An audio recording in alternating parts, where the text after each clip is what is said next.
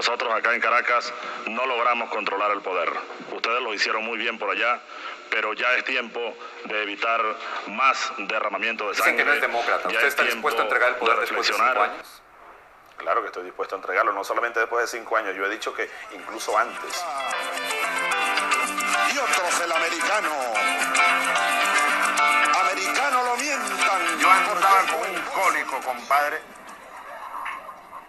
Es decir, tenía diarrea. Yo soy un ser humano como cualquiera de ustedes. A veces la gente se olvida de eso. Los Estados Unidos de Norteamérica parecen destinados por la providencia para plagar la América de miseria a nombre de la libertad. Contra el pueblo, contra la nación, contra la independencia nacional, contra la dignidad de la República. Bienvenidos a los libros de la política, el podcast que te abrirá el apetito de conversación sobre los temas políticos de la actualidad. Te propongo que por medio de los libros escuchemos a las voces líderes de este tema. Mi nombre es Ilian Rosales y en este capítulo vamos a hablar sobre uno de los líderes más polémicos de América Latina, el comandante Hugo Chávez.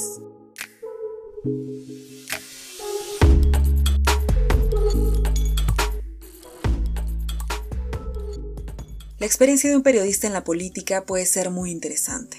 Resulta que por la naturaleza de su papel son unas de las personas más cercanas a las cúpulas del poder y son sus ojos los que interpretan en muchos sentidos la forma en que se desarrolla la política.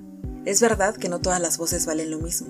En México se le dice chayoteros a aquellos que han decidido vender su voz a cambio de privilegios del gobierno en turno.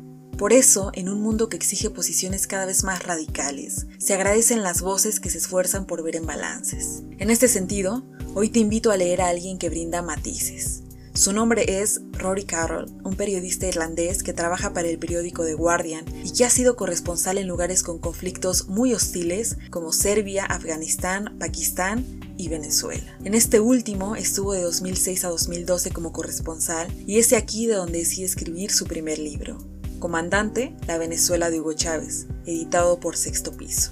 Lo que nos ofrece son sus vivencias como periodista, pero también nos otorga una interpretación política de los hechos, del por qué Venezuela ha llegado al punto en el que se encuentra, del porqué del fracaso de la oposición, de lo que simbolizó un personaje como Hugo Chávez para las clases bajas y para las altas, de lo que se perdió y de lo que se ganó. Más que tomar partido, hila los hechos, y eso es algo que brinda mucho valor porque al final el juicio final recae en el lector. Sobre todo ahora, que Venezuela se ha vuelto sinónimo de los peligros de los gobiernos de izquierda, es importante que tengamos un panorama y una opinión propia. ¿Basado en qué? En el conocimiento de los hechos, y no solo en la interpretación tendenciosa hacia los dos lados, ¿eh? Izquierda y derecha.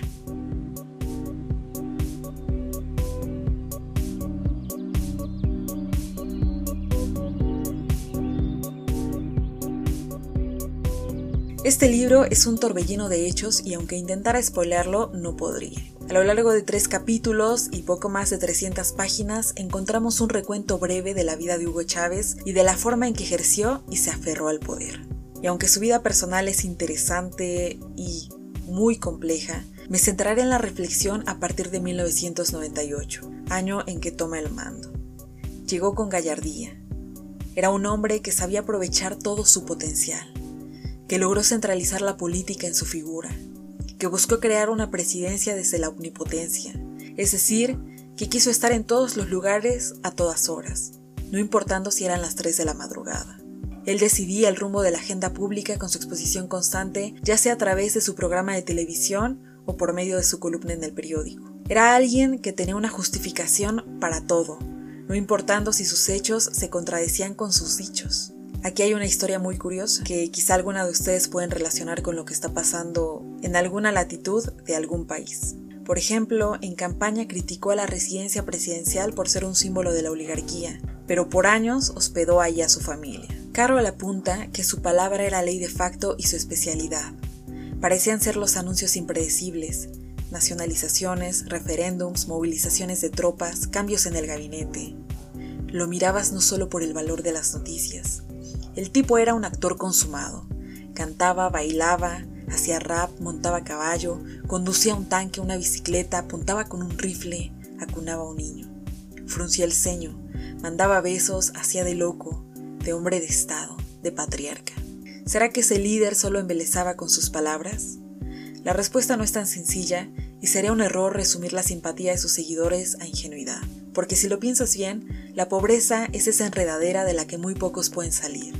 Y Hugo sabía exactamente las carencias que muchas veces los intelectuales olvidan. Pero en esos votos de confianza se desató una maldición disponible a la vista de todos.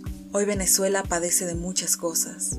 Es los constantes cierres y aperturas de instituciones, el destierro de los que se atrevieron a alzar la voz, los presos políticos, la censura de los medios de comunicación, los miles de venezolanos que todos los días se ven obligados a convertirse en migrantes, la falta de servicios públicos, los eternos discursos como justificación a los pésimos resultados.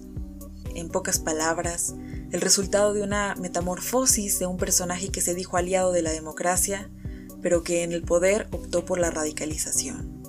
De eso, de eso justamente es de lo que nos da cuenta el autor.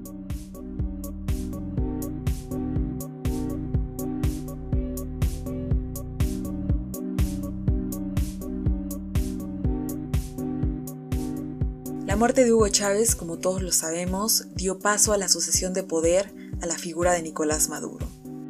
A pesar de los intentos por cambiar el rumbo ideológico del país, la transición en Venezuela se vislumbra muy compleja. El éxito de la revolución sigue catalogándose como una mentira en el ámbito internacional, incluso por aquellos que en algún momento le dieron su respaldo o se consideraron aliados.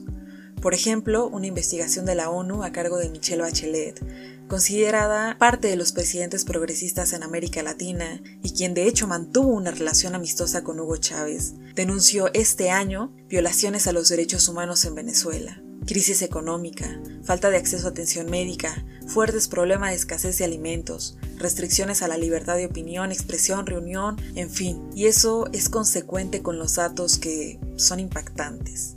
El 80% de los venezolanos se encuentran en pobreza extrema. Debido a la hiperinflación, solo se necesitan 19 días para que los precios de los productos se dupliquen. Los médicos venezolanos ganan menos de un dólar al día. Una vez más, son los hechos los que pueden ayudarnos a determinar el caos en el que se encuentra este país. Y el gran peligro también que representan los silencios cómplices para hacer caldo de cultivo de estos regímenes como el que estamos analizando. Y aunque su lectura aplica para la izquierda, los rasgos que nos brinda el libro nos permiten entender también a los liderazgos de derecha.